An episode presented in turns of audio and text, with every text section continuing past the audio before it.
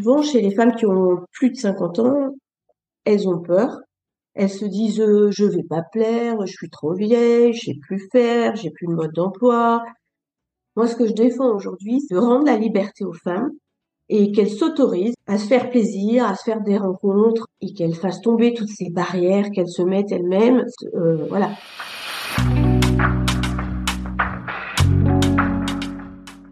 Vous écoutez le 58e épisode de PLAF, le podcast dont l'objectif est de faire entendre et de combattre les discriminations dans l'emploi subies par les femmes dès l'approche de la cinquantaine. PLAF, c'est l'acronyme de Place aux femmes fortes.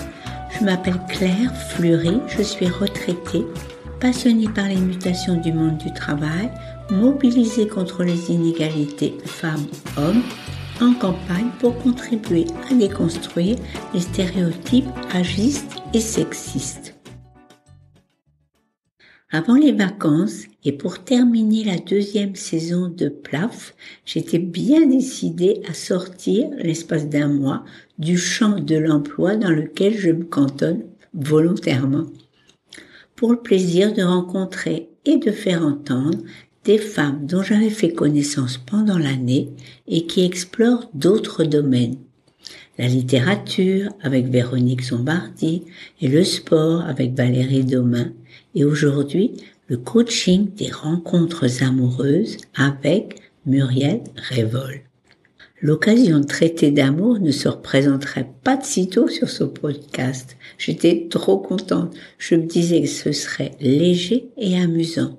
Ça l'a été mais c'était sans compter avec la formation et l'expérience de coach de Muriel, dont les leçons de vie ainsi que la déconstruction de nombreux clichés ont eu vite fait de rejoindre les préoccupations qui sont au cœur de Plaf depuis le début. Je regrette beaucoup que l'enregistrement n'ait pas été de qualité. J'ai été obligée de compléter au montage certains propos de Muriel qui étaient inaudibles. Je vous prie m'en excuser. Bonjour Muriel, sur ton profil LinkedIn, tu définis ton activité comme du coaching en excellence relationnelle. Et sur ton site Symbiose rencontrer votre complice de vie, tu proposes d'accompagner la sortie du célibat. Bon, c'est plutôt une spécialité originale et je voudrais bien que tu nous racontes comment tu en es arrivé là. Eh bien, en fait, moi, je suis spécialisée dans la rencontre et j'ai eu un parcours totalement atypique, puisque à la base, je suis diplômée de sciences politiques en économie et finance, et j'ai travaillé ensuite pendant 20 ans essentiellement à des postes de direction commerciale et direction des achats. Et là, j'ai donc, après avoir beaucoup travaillé l'harmonie des couleurs, euh, l'harmonie des matières, je me suis de plus en plus intéressée à l'harmonie dans mes équipes, dans mes collaborateurs. Et je me suis rendu compte que ce qui me plaisait plus, c'était d'accompagner les gens pour être au bon endroit et donc, vers un peu plus de 50 ans, j'ai repris un Master 2 de coaching à Paris 8 que j'ai validé. Et derrière, je me suis certifiée en, gestion des émotions à l'ENCC de Lyon. Et aujourd'hui, j'ai monté une société qui s'appelle Symbiose, qui fait à la fois de l'accompagnement à la rencontre et aussi de l'accompagnement au coaching sur tout ce qui est euh, mieux communiquer, mieux s'exprimer, qui reste la clé de, en fait, de toute relation et interaction sociale et même dans le monde digital. Je reprends brièvement. Tu as travaillé dans la mode et le luxe et tu as suivi deux formations en coaching, l'une à Paris 8 et l'autre à l'EM Lyon Business School. C'est à l'occasion de stages liés à ces formations que tu as fait connaissance avec le monde des agences de rencontres. Bon, avant qu'on rentre dans le vif du sujet, j'aimerais bien qu'on puisse donner un petit aperçu sur l'évolution du nombre de célibataires en France. Alors, ce qu'il faut savoir, c'est qu'il n'y a jamais eu autant de célibataires. Stop, tu vas donner un chiffre qui va me permettre de renouer avec la tradition du chiffre plaf de l'épisode. Donc, quel est le pourcentage de célibataires en France? On était à 18%, on va atteindre les 20%, souvent expliqué à la fois par les divorces et le veuvage des seniors. Une grande partie des personnes seules sont en retraite. Et pour ne citer que Paris, à Paris, il y a 21% de célibataires. La part des personnes célibataires est difficile à appréhender. En effet, ainsi que le précisent les deux chercheuses de l'INET dans une étude que je mettrai en référence, il faudrait distinguer les personnes célibataires au sens légal, à savoir celles qui n'ont jamais été mariées, des personnes qui habitent seules et de celles qui habitent sans conjoint. Entre 30 et 55 ans, les hommes qui vivent seuls sont plus nombreux que les femmes, même s'il est avéré que les hommes se remettent plus souvent et plus rapidement en couple que les femmes. Mais ce terme seul porte à confusion car les femmes auxquelles a été confiée le plus souvent la charge de leurs enfants ne se déclarent pas vivant seules. Après 55 ans, les femmes seules deviennent plus nombreuses que les hommes seuls et l'écart ne cesse de s'accroître, ce qui s'explique par le départ des enfants et l'écart de l'espérance de vie entre les deux sexes. Est-ce que ces statistiques se retrouvent dans les observations que tu as pu faire de ton côté? En fait, on peut découper les célibataires en trois tranches d'âge. Donc, on a ce qu'on appelle les célibataires entre 20 et 30 ans, qui sont en général des jeunes actifs plutôt euh, sortis d'études, en train de se lancer dans leur carrière. On a la tranche des célibataires de 30-50 ans. Donc, passé 30 ans, les personnes célibataires là deviennent majoritairement des femmes. Ce sont plutôt des femmes très actives qui ne se sont pas investies sur leur vie privée, qui sont centrées sur leur euh, réussite professionnelle. Et la dernière tranche d'âge, les cinquantenaires et soixantenaires qui sont encore actifs, et en fait, là, ils sont plutôt exigeants. Eux, ils ont plutôt envie de se réengager dans quelque chose. Et puis, on a l'autre personne qui sont des personnes âgées, plus âgées, qui se retrouvent seules suite au décès du conjoint et qui n'ont pas forcément envie de reconstruire quelque chose. Et est-ce que tu retrouves toutes ces catégories dans ta clientèle? Alors, les clients symbiose, ils ont de 19 à 75 ans. Donc, au fait, j'ai des clients dans toutes les tranches d'âge, puisque mon plus jeune client, lui, donc, il avait 19 ans et il était un peu perdu dans l'univers de la rencontre, quels étaient les codes, etc. Après, majoritairement, j'ai euh, des gens autour de 45-50 ans, donc qui ont été en couple pendant très longtemps, et de ce fait, ils ont plus les codes, ils sont pas à l'aise, ils disent c'est plus de mon âge, voilà, etc. Ils me disent je sais plus faire. C'est un peu comme le vélo on se remet en selle, euh, voilà, ça revient. Et puis j'ai quelques retraités plus âgés euh, qui sont souvent euh, et qui se disent bah j'ai quand même envie, alors pas forcément de, me remarier, mais d'avoir un complice de vie pour faire des activités, partir en voyage, avoir des expos. Mais par contre, je sais plus trop comment m'y prendre parce que dans mon club, je connais tout le monde, dans ma dans ma rue, je connais tout le monde.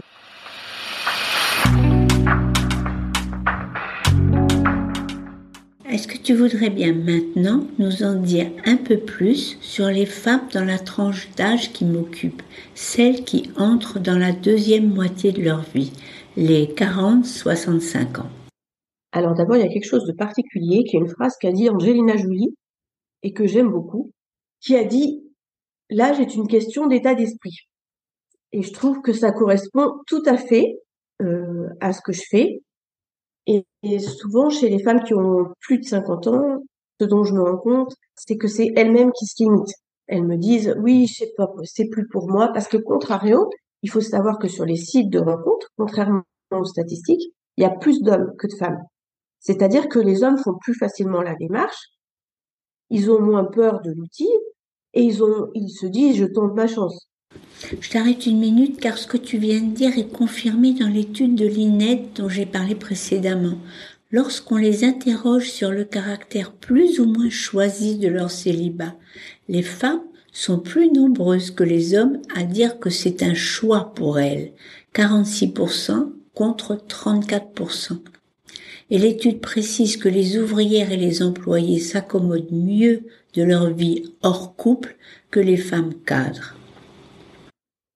Voilà. Alors que les femmes, elles sont très réticentes, elles ont peur, elles se disent euh, je vais pas plaire, je suis trop vieille, je sais plus faire, j'ai plus de mode d'emploi, euh, c'est trop compliqué. Et puis il faut le savoir, de toute façon, sur ces sites, euh, il y a que des pervers, c'est bien connu, il y a 100% de pervers. Non, c'est trop dangereux, je peux pas y aller, c'est trop dangereux. Donc les femmes vont beaucoup plus se limiter que les hommes. Donc elles se mettent toutes seules deux types de barrières. Une barrière personnelle, psychologique, et une barrière peur. Et qu'est-ce que tu peux nous dire du point de vue de la peur pour commencer? Concernant le problème de sécurité, ce qu'il faut savoir, c'est que le business model de ces applications de rencontres marche sur le fait que ça fonctionne. Alors, je parle des plus grosses applications de rencontres et des applications payantes. C'est-à-dire que s'il y a un drame qui se produit, leur image de marque, elle est perdue. Donc, ils ont des gens qui travaillent sans arrêt pour développer des contrôles, mettre en place des alertes. Les nouveaux sites de géolocalisation comme, euh, comme euh, Apple, par exemple, non seulement vous pouvez signaler la moindre personne, mais il rappelle à chaque fois que vous vous connectez qu'est-ce que c'est que le respect, qu'est-ce que c'est que le consentement.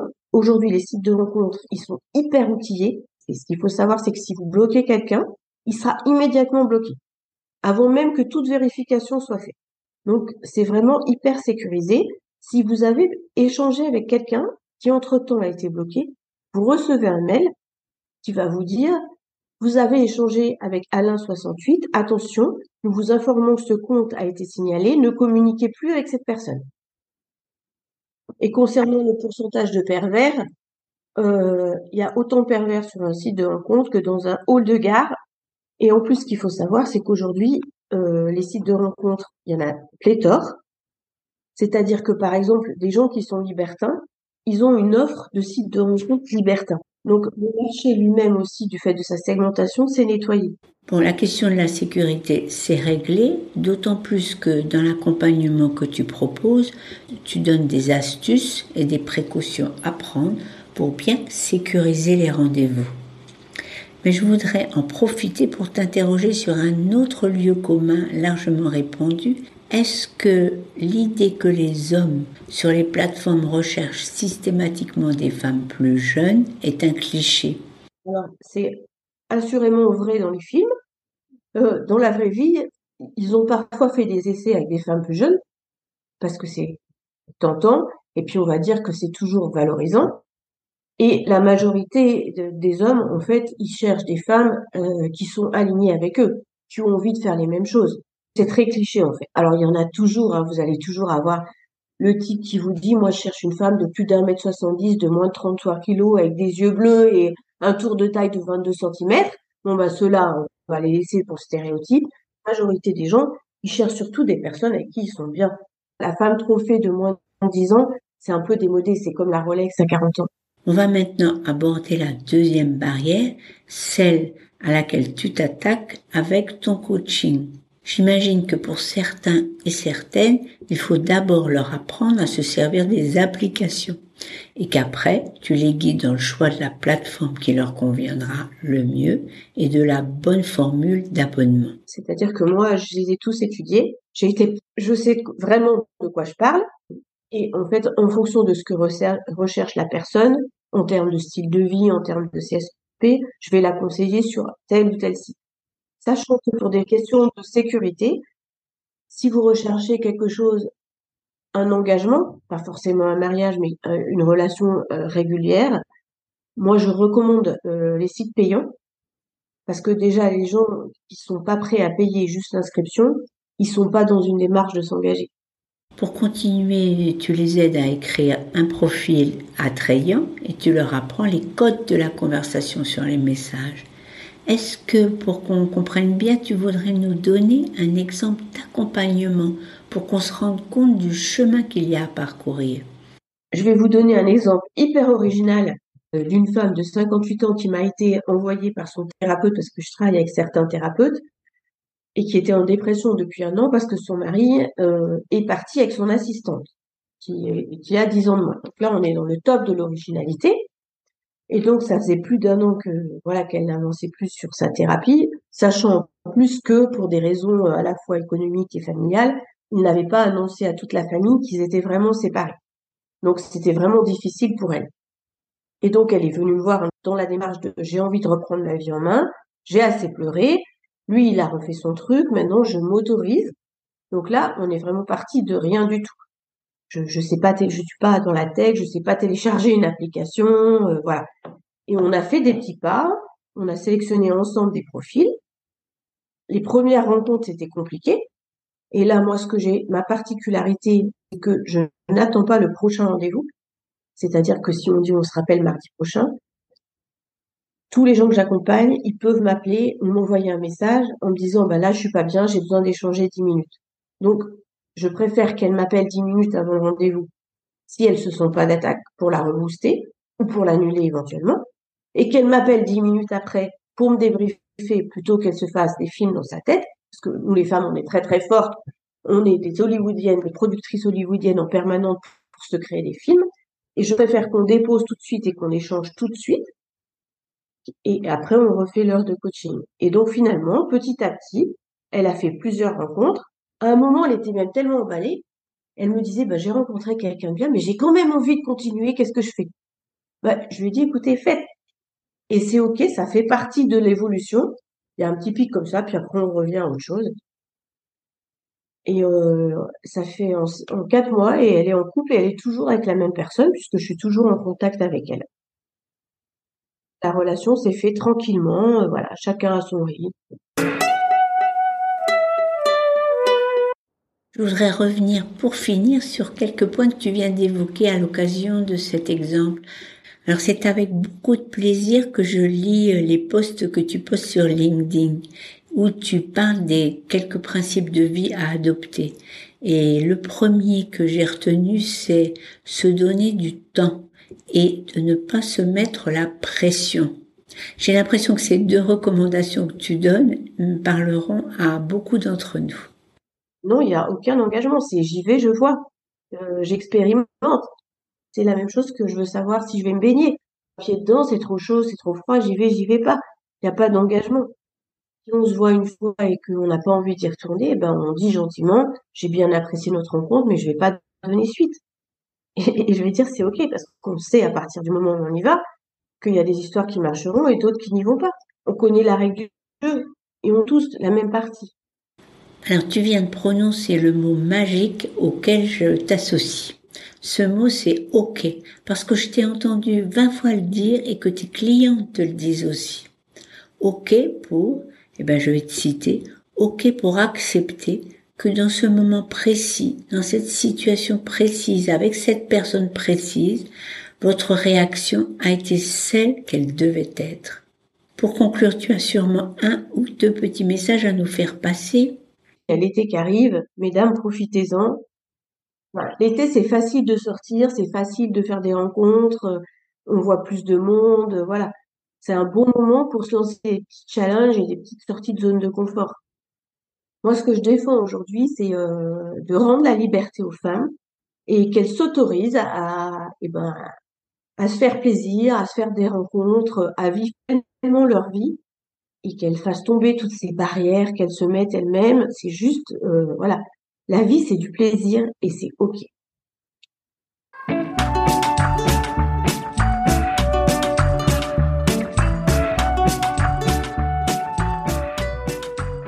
Comment est-ce que j'aurais pu mieux terminer l'année et mieux aborder l'été qui arrive? Sur recommandation de Muriel, j'avais moi aussi très envie de sortir de ma zone de confort qui consiste à traiter depuis deux ans des problèmes d'emploi des femmes en seconde partie de carrière.